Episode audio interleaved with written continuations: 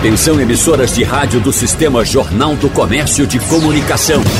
No ar, debate em rede. Participe! Rádio Jornal na internet. www.radiojornal.com.br Ter vida longa é um desejo comum na humanidade. A medicina e a ciência se empenham em desenvolver tratamentos e outros recursos cada vez mais avançados para que as pessoas possam alcançar uma existência mais saudável e, claro, prolongada. No entanto, os especialistas apontam também que a longevidade e o bem-estar estão ligados intimamente a um fator relativamente simples: os hábitos alimentares. Pesquisadores de instituições norueguesas apresentaram recentemente um estudo indicando que uma alimentação saudável pode aumentar a expectativa de vida em até 13 anos. Então, no debate de hoje, vamos conversar com os especialistas sobre de que forma comer bem ajuda a viver mais. E como comer bem? O que é comer bem? Inclusive, estamos com um time aqui completo. Dá até vontade de fazer uma consulta particular nessa uma hora que nós vamos conversar. Deixa eu agradecer aqui inicialmente a presença da nutricionista, doutoranda em nutrição, com atuação em terapia nutricional nas doenças crônicas não transmissíveis, Gleice Araújo. Doutora Gleice, seja bem-vinda. Bom dia para a senhora. Seu microfone, por favor, está fechado. Abra seu microfone. Agora, eu acho que agora foi. Bom dia, consegue me ouvir? Sim, vamos lá, doutora Gleice. Bom dia, bom dia, Wagner, bom dia a todos os ouvintes. É um prazer estar aqui com vocês. Muito obrigado. Doutor Francisco Bandeira, acho que não, não precisa mais apresentação, né, doutor Francisco? Seja bem-vindo, médico endocrinologista. Bom dia, Wagner. É um prazer aqui estar com você, com a Gleice e com os outros componentes. Você acha que o outro está no estúdio, né? Está aqui comigo, pertinho Barnabé. de mim. Doutor Cláudio Barnabé, profissional da educação Está é, no física. estúdio. Exatamente. Ok, prazer. Fisiologista clínico do exercício, mestre em ebiatria, em ebiatria e professor da Universidade de Pernambuco. Seja bem-vindo, professor. Muito obrigado, Wagner. É um prazer estar aqui novamente. Doutor Bandeira, é um prazer estar com o senhor novamente. Doutora Gleice, que prazer estarmos juntos aqui novamente. É, bom dia a todos os ouvintes. Muito obrigado pelo convite. Nós que agradecemos a presença de vocês aqui. Bom, como eu disse, estamos com um time completo aqui, né? Mas uh, eu acredito que o caminho inicial para quem quer mudar de vida e para a gente saber se também há um tempo mais adequado ou mais propício para essa mudança, ou se o tempo já passou, não tem mais jeito, eu acho que o caminho inicial deve ser o médico. Estou enganado, doutor Francisco Bandeira? É, o, o que é importante, Wagner, desse debate, e é muito importante frisar. Nós temos um exemplo muito prático, uma pesquisa que nós estamos fazendo lá na Universidade de Pernambuco e no Hospital Gabriel Magalhães, observando os fatores relacionados à insuficiência cardíaca na nossa população. Insuficiência cardíaca é uma doença, vocês viram agora na mídia, um paciente com insuficiência cardíaca que recebeu um coração de, de porco, né? Uhum. Insuficiência cardíaca é uma doença assim que limita muito a vida do, do paciente. A qualidade de vida cai muito, tudo que ele faz tem falta de ar, além de ter um, um prognóstico, um aumento de chance de morte muito grande. Pois bem, no Agamenon Magalhães, que tem, é um hospital referência de cardiologia do Estado, da Secretaria de Saúde do Estado, nós coordenamos a endocrinologia lá, temos um projeto conjunto se você pegar pacientes internados com insuficiência cardíaca, não idosos, porque tem os idosos, não idosos, você tem pacientes com média de idade de 52 anos, já com insuficiência cardíaca, cujos fatores principais são fundamentalmente má alimentação. Uhum. Por quê? Síndrome metabólica, diabetes ou pré-diabetes. Desses indivíduos que estão internados, só 20% tem glicose normal. Quer dizer, nós temos 80% com pré-diabetes ou diabetes e síndrome metabólica, que significa excesso de peso, excesso de gordura visceral, pressão alta, gordura no sangue. Tudo isso é causado fundamentalmente por uma alimentação errada. Uhum. Então, é um problema sério. O mundo vive hoje. Existem várias publicações. Você falou numa que foi publicada esta semana no British Medical Journal, várias publicações de que a alimentação do mundo, e seguramente a nossa aqui no Brasil, é muito mais danosa, rica em carboidratos refinados e rica em gordura saturada. Então, esse é um exemplo típico de como se alimentar mal é ruim para a saúde. É. Essa questão da síndrome metabólica, que o senhor cita muito bem, que de fato. Eu não sei nem se a gente já pode colocá-la numa característica de epidemia, doutor Francisco Bandeira. Porque a gente vira e mexe e encontra essa afirmação. Ah, o médico me, é, é, me classificou como uma pessoa portadora de síndrome metabólica. É, um, é uma coisa bastante comum hoje. Mas eu queria aproveitar aqui já o professor Cláudio Barnabé, para saber como é que isso ocorre também. O professor Francisco Bandeira falou muito bem a questão da alimentação, a gente vai detalhar com a doutora Gleice também. Mas veja só, eu vou trazer um exemplo bem particular, familiar inclusive, de um dos meus avós que faleceu aos 94 anos, professor Cláudio Barnabé. Ele fumava desde os 9 anos de idade, aquele fumo do interior, aquele fumo de rolo, aquele fumo que ele mesmo faz em casa tal e comia simplesmente o que tinha à mesa. Né? E eu lembro de uma das práticas dele, doutor Cláudio, era pedir para minha avó colocar é, o óleo da frigideira na comida. Né? Ele fazia, mas ele pedia para ela colocar o óleo da, daquela fritura todinha. Né? Ele pedia e ela derramava ali. Só que deu um detalhe, repetindo, ele morreu aos 94 anos. Morando no interior, nunca teve um carro sempre saía a pé. Andava, saía de casa, ia e voltava a pé. A gente pode dizer que um exemplo desse, essa é, é um indivíduo dessa, com esse comportamento. Ele compensou o que ele tinha de má alimentação, como por exemplo o exercício físico? Maravilha, Wagner. Essa pergunta tem vários desdobramentos, né? Sim. Então é muito comum a gente chegar na, na, na observação e dizer assim: ah, existe um longevo, Exatamente. esse indivíduo tem 94 anos ou tem 100 anos, ele sempre fumou. Uhum. Eu me lembro que há 20 anos, no programa de Jô Soares, ele perguntava, ah, entrevistava-se um longevo de 100 anos. Ah, mas eu, qual é o seu segredo? Eu fumo um pitozinho, um cachimbo, uhum. depois do almoço, há 60 anos eu faço isso. Na verdade, existem vários sequestradores de saúde. Então, alimentação, hidratação, sono, o mínimo de exercícios, controle de estresse, exposição ao sol. Então, todos esses são sequestradores de saúde quando você não os faz adequadamente, sem falar na condição fenotípica, ou seja, esse é um caso individual que fazia uso de gordura vegetal frita e chegou aos 94 anos. Sem dúvida, a prática do exercício mínimo, como a caminhada, o fato dele não ter carro, e a ciência é pródiga, muito muita ciência provando que o fato de você caminhar de 8 a 10 mil passos por dia, isso secreta miocinas anti-inflamatórias. Isso a gente pode até acreditar que houve um, uma compensação. Não podemos afirmar que houve uma compensação. Se ele tivesse tido um pouco, hábitos um pouco melhores, talvez vivesse ainda mais. Um dos sequestradores da longevidade, por exemplo, é a sarcopenia. É, é, é, o nome que se dá à perda da massa muscular, o volume a fibra muscular. Nós temos danos mitocondriais, nós temos estresse oxidativo, é, como o doutor Bandeira já citou. É, dois dos principais sequestradores de saúde hoje são o estresse oxidativo e o aumento da, da quantidade de glicose circulante, que pode levar à resistência insulínica e tantos outros males, como disfunção endotelial, como ele citou também. Então, o resultado, só para não fugir da sua pergunta, então, é, os exercícios físicos mínimos, a caminhada diária de domingo a domingo, a exposição mínima ao sol, isso secreta miocinas anti-inflamatórias, que vai diminuir a perda do tamanho dos telômeros, o que é um dos indicadores de longevidade. Então, muito provavelmente, essa compensação foi. É, é, efetivada, aconteceu em algum momento. Uhum. Sem falar que há 94 anos e para trás, a alimentação do interior, ele tinha exposição muito menor a alimentos ultraprocessados, ricos em sal, açúcar, conservantes, nitrito, nitrato, que a doutora Gleice vai falar muito bem já já, sem dúvida, sobre isso. Então, ele tinha o organismo muito menos inflamado, inflamação de baixo grau, subclínica, que vai eh, debilitando o organismo ao longo do tempo. E ainda tem outro fator.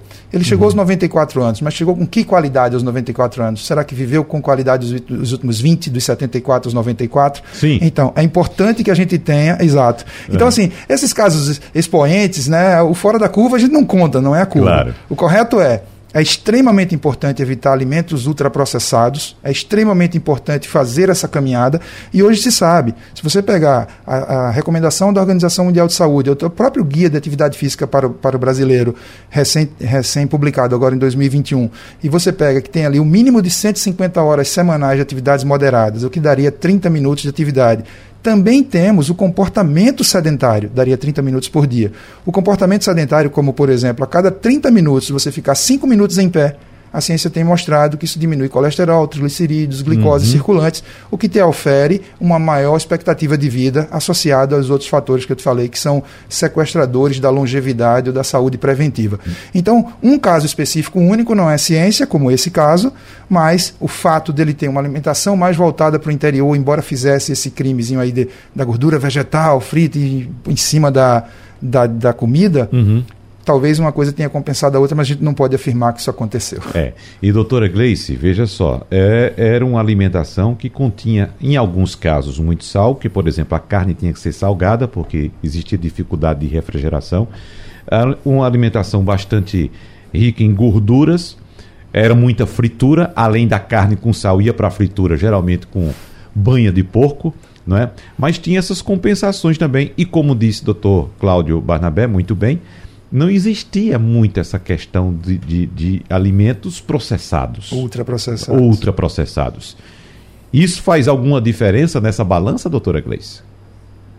Sem dúvida, Wagner. Hoje o perfil da alimentação brasileira é primariamente pró-oxidativo e pró-anti-inflamatório, ou seja, é um somatório desses componentes ao longo dos dias, de maneira crônica, é que trará diversas repercussões, incluindo uma longevidade com mais doenças crônicas, por exemplo. Então, alimentação mais interiorizada, ou que até anos atrás era, um, era feita de uma maneira mais comum, por mais que tivesse alguns componentes gordurosos, eram naturais, inerentes ali ao alimento.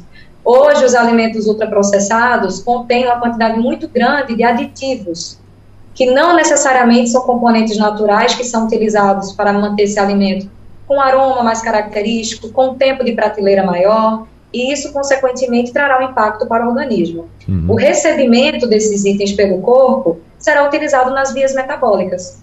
E aí vemos que a troca de componentes, por exemplo, como uma gordura de boa qualidade por uma gordura saturada de trans, inicia desde com um breve entupimento arterial, que começa silencioso, que não traz nenhuma sintomatologia, mas que depois repercute né, na falência de órgãos vitais e, consequentemente, esse tempo de vida da pessoa vai acabar sendo encurtado. Então, o padrão de alimentação do brasileiro realmente vem mudando, sem contar em diversos contextos sociais. Então, o nosso tempo em casa reduziu, a possibilidade de fazer a refeição no domicílio também. Então, estamos sempre buscando alternativas mais rápidas de conseguir esse alimento Uhum. E na grande maioria das vezes essa busca origina-se aí né, de uma necessidade de ter um alimento mais prático e o ultraprocessado está nas prateleiras com essa característica dentre várias outras. Doutor Francisco Bandeira, qual a necessidade que uh, o organismo humano tem hoje de açúcar e de sal? Eu acho que aí é muito importante, porque quando você citou o exemplo desse esse indivíduo que viveu 94 anos. Uhum. O mais importante hoje, existem vários estudos mostrando quais são os fatores relacionados à longevidade. Nós temos a longevidade excepcional, que é passar dos 90 anos, nós temos os centenários e nós temos supercentenários com mais de 110 anos. Então, existem estudos com esse pessoal. Os Estados Unidos têm em torno de 400 é, pessoas com centenários. A, a Itália tem super centenário. Os fatores mais importantes que levam ao indivíduo viver muito, evidentemente que ele tem que se livrar do câncer. O câncer tem um componente genético, mas tem também ligado à obesidade. Obesidade hoje é o principal fator de risco para câncer. Não há outro. São 13 tipos de câncer. O cigarro aumenta o risco de três tipos, obesidade de 13. Então, nós falamos aqui das complicações convencionais da obesidade e esquece de câncer, que, ao meu ver, é a principal. Existe dados na Inglaterra hoje que mostram que 40% das mortes por câncer hoje são atribuídas ao consumo regular de açúcar. Então, o que, é que acontece nesses estudos? Para o indivíduo viver muito, ele tem que, primeiro, não ganhar peso, se livrar da obesidade e hipertensão. Com isso, ele se livra. Muito mais importante do que o colesterol, por exemplo. Você pega pacientes com 90 anos com colesterol alto, mas ele nunca engordou, ele nunca ficou hipertenso, ele nunca teve diabetes. Então, esse exemplo que você deu, o, o indivíduo do interior ele se mantém magro porque ele se exercita muito. A alimentação é alimentação natural Existe no, aqui no Nordeste um consumo grande de feijão, muito no interior, as leguminosas, que são ricas em fibra. Então, uhum. os pacientes, esses indivíduos, eles nunca engordam. É muito difícil você ver obeso no interior. Na minha infância era raro você ver obeso no interior. Então, esse é o ponto importante.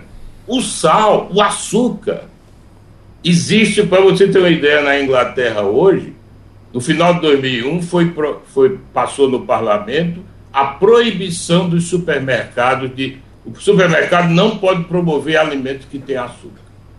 E os alimentos que têm açúcar têm uma taxa semelhante ao cigarro.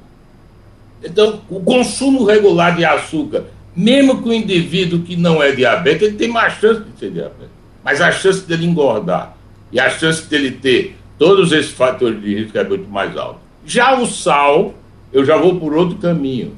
O sal, para quem tem hipertensão, e aí, hipertensão é uma situação extremamente comum na população. Se eu pegar o meu ambulatório de endocrinologia do Agamenon Magalhães, 70% tem hipertensão. Perto disso tem síndrome metabólica. Hipertensão é um componente da síndrome metabólica. Então, o hipertenso ele tem que reduzir o conteúdo de sal da dieta. Mas o indivíduo que não é hipertenso, não faz sentido. Todos os estudos mostram que o indivíduo que ingere menos sal, sendo normotenso, não vai ter nenhum benefício para a saúde. Então, eu diria, e nós estamos falando aqui do. A maioria dos pacientes que chegam para mim é hipertenso, a maioria tem síndrome metabólica, aí sim nós temos que reduzir o sal. E se você observar a dieta DASH, DASH, que é considerada a dieta mais saudável, uma das mais saudáveis, esse estudo que você falou da dieta nórdica, uhum. foi a dieta saudável nórdica, que é parecida com a DASH, porque eles usaram cereais integrais, aumento da ingesta de frutos do mar e laticínios desnatados. Esse era o, básico da dieta. E eles conseguiram um resultado em termos de mortalidade grande. Então, se o indivíduo não tem isso e tem um peso normal, ele não precisa reduzir o teor de sal. Agora, o açúcar, eu posso lhe dizer, os dados da literatura são bastante contundentes de que o consumo regular de açúcar aumenta o risco de diabetes, mesmo em quem não ganha peso. Esse é que é o ponto. Uhum. Bom, então deixa eu aproveitar essa questão do açúcar para saber da doutora Gleice, porque quando a gente fala em açúcar, doutora Gleice, a gente pensa exatamente naquele pacote né, que vende no supermercado de um quilo. Né? Mas é preciso observar e ter conhecimento também que o açúcar está presente em vários alimentos disfarçadamente. Né? Sem dúvida. O açúcar é um item muito utilizado pela indústria alimentícia, não só para trazer a doçura. Ele também tem um componente de emulsificação, ou seja, em algumas preparações, inclusive salgadas, como salsicha, se tem açúcar para garantir a maciez do produto, que é extremamente ultraprocessado. Então, de fato, em uma rotulagem de alimento, você pode encontrar pelo menos seis a oito itens que são açúcar mas que a nomenclatura não permite que o consumidor identifique. Uhum. Então, fiquem atentos quando for ler o rótulo de um alimento e itens como açúcar, maltodestrina, glicose, xarope de glucose, é, são, né, de maneira mascarada ali um açúcar que também estará contribuindo para uma cota de calorias deste item. A recomendação média né, de açúcar, segundo a OMS, seria de 25 gramas em média desse componente refinado, que é o açúcar branco tradicional. Então, de fato, nós observamos que é muito fácil atingir essa cota. É só considerar se o indivíduo consumir café todos os dias pela manhã e incluir uma colher de sopa de açúcar nesse horário, você já terá batido a sua cota diária. Então, realmente é um processo de adaptação.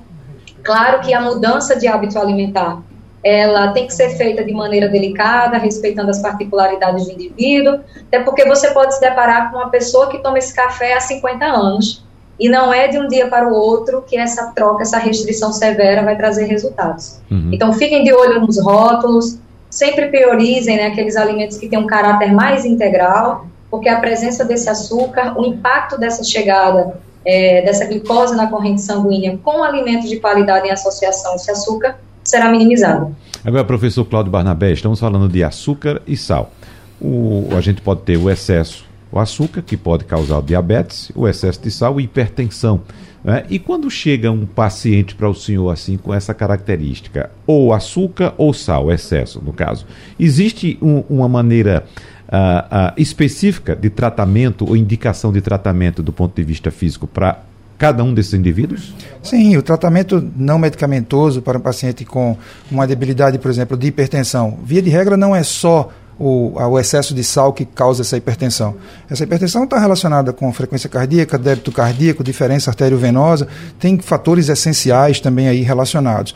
O que o tratamento, a cinesioterapia, o exercício físico vai entrar aí no, como uma das artérias, uma das pernas de terapêutica para esse paciente, é fazer com que a gente aumente a, o débito cardíaco sem aumentar a diferença arteriovenosa lá na ponta, para que a gente consiga fazer vasodilatação, consequentemente promover hipotensão, Vários são os exercícios que mostram, os estudos que mostram os exercícios com a resposta aguda, 30 minutos após uma sessão de atividade aeróbica moderada, os níveis de tensão arterial diminuem, como, por exemplo, exercícios isométricos, hoje está muito em voga, o treinamento de baroreceptores. Através de um dinamômetro de mão, você faz uma pressão a 20% da sua força máxima em isometria, e isso começa a diminuir os níveis tensionais. Então, na verdade, os exercícios físicos eles entram aí como uma das pernas, eh, uma das pernas terapêuticas para a prática da, para controle e prevenção do, da hipertensão arterial. E no tocante ao diabetes, a esse estresse oxidativo promovido pelas, pelo excesso de gordura, os próprios músculos, desculpa, pelo excesso da ingesta de açúcar, os, prós, uhum. os próprios músculos têm um mecanismo de. É uma, uma coisa, como posso traduzir? A gente chama de translocação de GLUT4. É uma proteína que vai até a membrana celular e diminui essa glicose circulante, e aí fazendo com que o organismo, até às vezes, na, numa diminuição de insulina, que é o hormônio que é responsável por tirar essa glicose ali e abrir a portinha da célula.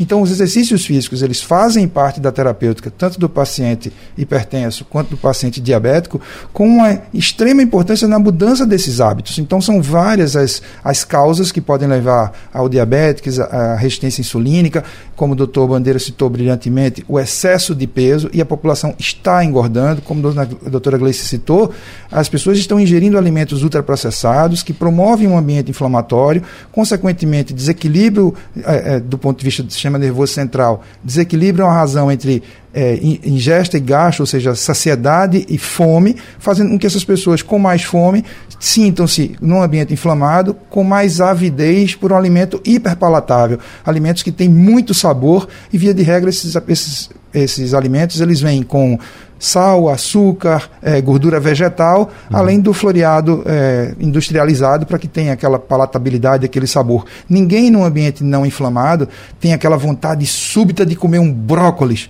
Você tem a vontade muito grande de tomar um sorvete. Então é esse ambiente inflamado que o exercício físico entra através da secreção de miocinas anti-inflamatórias, fazendo com que a gente promova um ambiente mais equilibrado e fazendo com que o paciente não venha não engordar, porque na verdade a população só engorda. E isso é, fruto, é fruto de um comportamento social que se mexe cada vez menos, tem acesso, a indústria alimentícia está ganhando uma guerra e colocando no lugar de alimentos reais, alimentos que nascem, produtos alimentícios industrializados que muitas vezes nem alimentos são, uhum. e a gente pode citar vários que tem aí para a gente comer que nem alimento é, e isso promove um ambiente inflamatório, fazendo com que a gente tenha o sequestro da saúde preventiva para ter uma longevidade saudável. Então, esse é um dos principais problemas que a sociedade como um todo enfrenta hoje, Wagner. Gostaria que vocês falassem agora a respeito de uma característica que a gente encontra muito hoje em várias pessoas, tanto homens quanto mulheres, mas que não é uma novidade, né? Às vezes até geneticamente a gente encontra essa característica, que é, professor Francisco Bandeira, a barriga, né?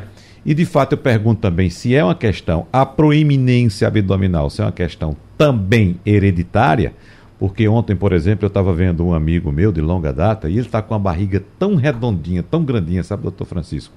Né, que dá vontade até de pegar uma agulha assim e furar para ver se ela murcha. Entendeu?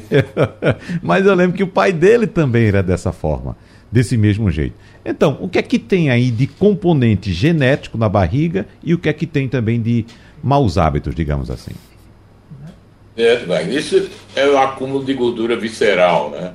o, a ciência evoluiu muito no entendimento do que é que a gordura visceral faz, que é o local correto da gordura corporal é abaixo da pele, a gordura subcutânea. Quando o indivíduo desenvolve muita gordura visceral, que é entre as vísceras, e o Barnabé falou uma coisa extremamente importante: quando você faz exercício, o músculo hipertrofiado ele produz um hormônio chamado irisina, que leva à lipólise da gordura visceral. A função da irisina é aumentar a lipólise, aumentar a perda da gordura visceral, o que nós chamamos de marronizar o tecido adiposo branco. Então, essa gordura visceral tem uma predisposição genética, porque tem indivíduos que nascem com alguns defeitos que não conseguem expandir o tecido adiposo. Então, são aqueles que engordam só no tronco, na barriga, e não engordam nos braços, nas pernas, nas nádegas. Então, esse tipo de paciente que aumenta a barriga e não aumenta a periferia, esse é o de maior risco. Então, existe uma conotação genética, mas a genética não funciona se não tiver o ambiente. Então, se o indivíduo tem uma predisposição a não expandir a gordura periférica e começa a se alimentar mal, certamente ele vai aumentar a gordura visceral. E essa gordura que está entranhada nas vísceras vai para o fígado, causa esteatose hepática, que é uma situação que não é leve, pode causar problema, pode causar cirrose, pode causar câncer de fígado. Sobe, envolve o coração, a gordura epicárdia, que também é maléfica para o coração. E sobe mais ainda e dá apneia de sono. Então, essa gordura visceral ainda tem outro, outra questão que recentemente um grande estudo inglês mostrou, é que tem indivíduos que essa gordura penetra no rim. Então ele tem esteatose intrarrenal, que nós chamamos, fica, o rim fica cheio de gordura, e ele tem chance de ir para hemodiálise. Nós estamos aí com as clínicas de hemodiálise cheias de insuficiência renal crônica. Certamente o aumento da gordura visceral hoje é um dos principais fatores que levam o indivíduo a desenvolver insuficiência renal crônica, fora infarto, fora diabetes, uhum. fora AVC, porque essa gordura ela produz substâncias inflamatórias que inflamam as artérias e predispõem ao que nós chamamos de aterotrombose. Então, esse certamente é o que nós devemos preocupar mais. Você tem um paciente que tem um, excesso de peso discreto, no IMC, mas tem uma gordura visceral evidente pela medida da circunferência abdominal. Esse tem que ser tratado de forma mais contundente. Agora, doutora Gleice, com esse perfil, esse paciente chegou ao seu consultório. Então, qual é a sua orientação para esse paciente? A primeira delas seria realizar, junto comigo, uma análise do seu consumo calórico. A gordura, de uma maneira fisiológica, tem um impacto principalmente no estoque de energia. Porém, Wagner, o padrão alimentar a restrição do sono, o sedentarismo, condicionam o organismo a que essa, esse aumento de gordura seja ainda mais exacerbado.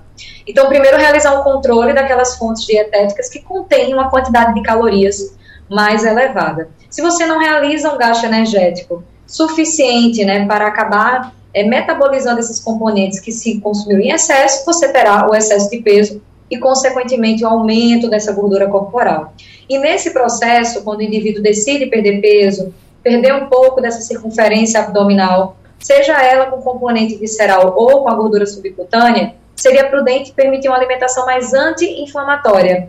E aí nós vamos de eixo contrário ao que a alimentação ultraprocessada traz. Então seria ali a presença dos grãos, das oleaginosas, do feijão, que é um alimento regional tão respeitado, mas que infelizmente ao longo dos anos tem diminuído o seu consumo pelos brasileiros. Estimular também o consumo de frutas, legumes, hortaliças. Parece uma orientação muito clichê para a maioria das pessoas, mas aqui estamos defendendo que esses componentes trarão vitaminas e minerais essenciais que na alimentação ultraprocessada não estão presentes. Uhum. Então, de fato, quando esse indivíduo tem um componente de gordura corporal mais significativo, os primeiros passos seriam fazer um manejo desse consumo calórico. Isso não quer dizer reduzir a ponto de indivíduo sentir fome, um comportamento restritivo a nível de gerar uma compulsão, não é isso. É uma restrição calórica responsável, que respeite ali as particularidades daquele metabolismo e que também contemple um padrão de dieta mais antioxidante, trazendo esses alimentos que eu citei anteriormente. Uhum. Agora, professor Cláudio Barnabé, tem solução para desaparecer, fazer essa barriga desaparecer? O cidadão olhar assim, ou a mulher mesmo olhar assim, essa barriga vai ter que sumir daí. O mercado está cheio de promessas mirabolantes e com muito pouca eficácia, com muito pouco resultado. Percebam que o que os colegas falaram é de uma importância extrema. Essa gordura visceral ela chega a ser de 8 a 10 vezes metabolicamente mais ativa do que a gordura periférica, né? essa gordura que o doutor Bandeira citou. Então, o que é importante? A população que está nos ouvindo agora ela pode fazer um teste muito simples. Pegar uma fita métrica do costureira, medir a circunferência abdominal, na altura do abdômen, ali, da, da maior protuberância abdominal, e dividir pela sua altura. E aí, esse número deve dar até no máximo 0,5. As pessoas vão ter uma surpresa enorme, porque isso para a gente que é da área de saúde, a gente já sabe, há uma relação que a gente chama de índice de conicidade muito alta. As pessoas com essa gordura visceral, elas têm uma maior probabilidade de resistência insulínica, tem o um pezinho ali no risco cardíaco, no diabetes, etc. Então, quando a gente chega, durante muito tempo, é, a própria cinesioterapia, os exercícios aplicados para esse quadro, eles utilizavam somente da premissa de que, para baixar a gordura, eu só tenho que diminuir a ingesta calórica e aumentar o meu gasto energético. E durante muito tempo, nós mesmos prescrevemos exercícios de altíssima intensidade e diminuíamos até o metabolismo basal, às vezes menos a quantidade de ingesta. Então, imagine você, um indivíduo sedentário, com maus hábitos alimentares, um ambiente inflamado, ele simplesmente não conseguia aumentar o gasto energético, fazer uma atividade muito intensa, principalmente com restrição calórica, que já diminuía a quantidade de energia, não é porque é safadeza ou por preguiça, é porque de fato isso é inadequado, era uma terapêutica inadequada. O que nós fazemos hoje são exercícios de leve a moderados, é aquele exercício onde você pode caminhar e ainda começar a cantar ou conversar com a pessoa do lado. Isso vai secretar miocinas anti-inflamatórias que vão promover um ambiente mais adequado para essa oxidação de gordura, principalmente essa gordura visceral é, a alimentação anti-inflamatória que a doutora Gleice cita brilhantemente, e isso é extremamente necessário, nós precisamos voltar para o que os nossos antepassados faziam. É, até tem uma premissa que diz: não se alimente de nada de que seu bisavô não reconhecesse como comida. Então a gente precisa descascar mais, desembalar menos, tirar esses ambientes inflamatórios, porque é, o que a gente tem hoje, uma relação do intestino-cérebro, eu tenho a microbiota intestinal mais inflamada, essas toxinas, ao invés de excretadas, elas vão até o cérebro, ultrapassam a barreira hematocefálica, dizendo: aqui está um ambiente inflamado, eu preciso de mais glicose, eu preciso de mais ultraprocessados, eu preciso de mais alimentos inadequados. Então, quando você me faz a pergunta, o que é que a gente faz para prescrição para um indivíduo que tem abdômen obtuso, eu diria que a prescrição generalizada, com abdômen obtuso ou não, todos nós precisamos de exercícios mínimos de 30 minutos diariamente, de domingo a domingo, com alguma exposição mínima ao sol. Isso vai promover um ambiente anti-inflamatório com algum gasto energético. Uhum. E como a doutora Gleice citou, alimentos mais in natura, alimentos com menos processamento, alimentos que venham da natureza, seja ele animal, seja ele vegetal, mas é isso que vai funcionar. Então imagine você, esse seu colega cujo pai também tem um abdômen obtuso, quais são os hábitos alimentares? São ricos em álcool, são ricos em açúcar, eh, são ricos em, em ultraprocessados? Então, a mudança de hábito faz com que eu tenha uma mentalidade para a longevidade saudável e uma saúde preventiva. É uhum. basicamente uma mudança comportamental. Porque perceba a gravidade dos números que o doutor Bandeira citou a respeito de doenças crônicas não transmissíveis. E hoje a medicina tem muito esse caráter de tratar os sintomas, né? mas a gente peca muito, a gente fala muito pouco. A gente precisa olhar para dentro e começar a pensar: hoje eu estou dormindo menos, eu tenho uma necessidade maior de produtividade, eu tenho o sistema nervoso simpático ativado o tempo inteiro, e isso faz com que você só promova mais ambientes inflamatórios, promovendo assim o que a gente chama de estresse oxidativo e diminuindo a expectativa de vida e detalhe. Às vezes o indivíduo até é longevo mas vive com baixa qualidade. Se não fizer um acompanhamento, é, é, uma, um equilíbrio entre o trabalho resistido, exercícios de contra-resistência, musculação, pilates, funcionais, para evitar a sarcopenia, a perda da massa muscular, associada à atividade aeróbica mínima, a probabilidade de uma longevidade saudável é menor, bem menor. Uhum. Agora, doutora Gleice, é, professor Cláudio citou aqui uma frase bastante interessante, né? Uh, desembale mais e des, não, desembale menos e descasque mais, ou descasque mais e desembale menos. Aí vamos supor alguém que esteja entrando no supermercado agora com aquela intenção de comprar um pacote de biscoito recheado, mas está ouvindo o programa agora e passa para a seção de light e encontra também um pacotezinho lá de biscoito light. Biscoito com aveia, com mel, que tem também. Né? Excelente pergunta, Wagner. É? Excelente, Wagner. Veja só. Doutora Gleice é especialista nisso. Eu estou fazendo uma boa troca, doutora Gleice? Depende de como a rotulagem desse alimento uhum. esteja trazendo as informações. É, existem algumas seções do supermercado que podem trazer itens, talvez até sabotadores, nesse processo de reeducação alimentar tendo em vista que nem sempre o light será 100% saudável. Primariamente, o que, é que seria um alimento light para que o ouvinte consiga, né, de uma maneira clara, identificar no supermercado? Seria um componente onde você tem a redução de pelo menos 25% de gordura ou principalmente o teor de açúcar. Porém, alguns alimentos considerados fitness não necessariamente terão apenas esses componentes. Então, ele pode ter ali em substituição uma quantidade bem significativa de adoçantes dietéticos, uma substituição de gorduras ali que não necessariamente são saudáveis. Então, para que o ouvinte consiga fazer escolhas adequadas, e claro aqui, enfatizando que dá para comer sim diversos itens que são expostos ao supermercado, mas com essa cautela. Fiquem de olho na rotulagem. Quanto menos ingredientes estiverem na tabela, naquela lista ali disposta no rótulo, esse alimento melhor será. Quando você observa uma lista de ingredientes, Wagner, que tem quatro, cinco linhas, fuja daquele componente, porque sem uhum. dúvida ali nós temos uma quantidade muito grande, né, de aditivos. E que muitas vezes esses aditivos também não são lidos de uma maneira tradicional como um, um componente alimentar. Muitas vezes eles são identificados por numerações. Então, itens na lista de ingredientes que são rotulados com números são aditivos alimentares, que estão ali para dar crocância, sabor e não necessariamente saúde. Então, o ideal é tentar procurar um, um, um item quando você for comprar no supermercado e for rotulado, que tenha o mínimo possível de ingredientes. Muito bem. Debate em rede. Participe! Rádio. Para a gente encerrar, eu tenho aqui poucos minutos. Um minuto para cada um fazer as considerações finais, mas eu quero, é, nesse finalzinho, lembrar que, infelizmente, a imensa maioria do povo brasileiro e, consequentemente, de quem nos escuta agora, não reúne condições econômicas ou até mesmo de suporte de saúde para ter à disposição um médico endocrinologista, para depois sair fazer uma consulta com um nutricionista e ter um profissional da educação física qualificado para lhe orientar. Né? Então, pensando nessas pessoas, vamos fazer o seguinte: um minuto para cada um, né? resumir uh, o que uma, uma pessoa que se enquadra em tudo isso que a gente falou, que também é uma grande parcela da população, possa fazer no seu dia a dia para reduzir os danos da má alimentação e dos maus hábitos de vida. Começando pelo professor Dr. Francisco Bandeira. Ok, Wagner, eu acho que realmente nós temos muita carência de atendimento, né? O, a prevalência dessas doenças que nós falamos aqui é muito alta e não há como a rede atender a todos os pacientes. Por isto que a educação, como nós estamos fazendo aqui agora, é crucial, porque os países desenvolvidos, como Inglaterra e Canadá, o paciente é atendido pelo médico de bairro, mas ele só vai lá se ele estiver doente. Agora, ele é educado e a mídia exerce um papel importantíssimo para que ele se alimente de forma saudável. Evidentemente você fala das questões econômicas, é um fato.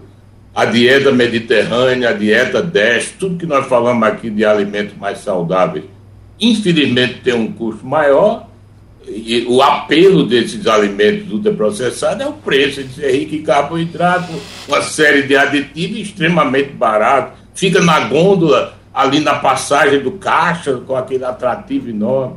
Então, eu acho que o que nós temos que fazer, e nós fazemos lá no Agamenon Magalhães, na endocrinologia, um canal de redes sociais para o público, para educar o que é dieta saudável, porque a prevenção é fundamental e ele vai ao médico quando ele realmente tiver algum problema de saúde. Uhum. Doutora Gleice Kelly.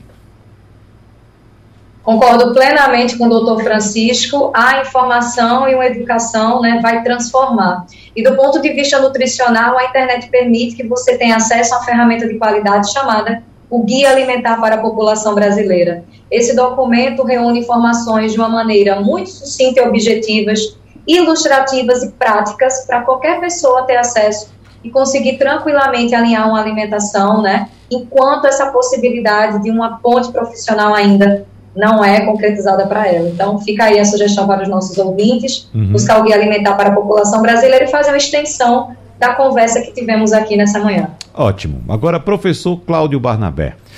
Olhe, não dá mais para a gente aguentar, aturar, encher o tanque com 400 reais, viu?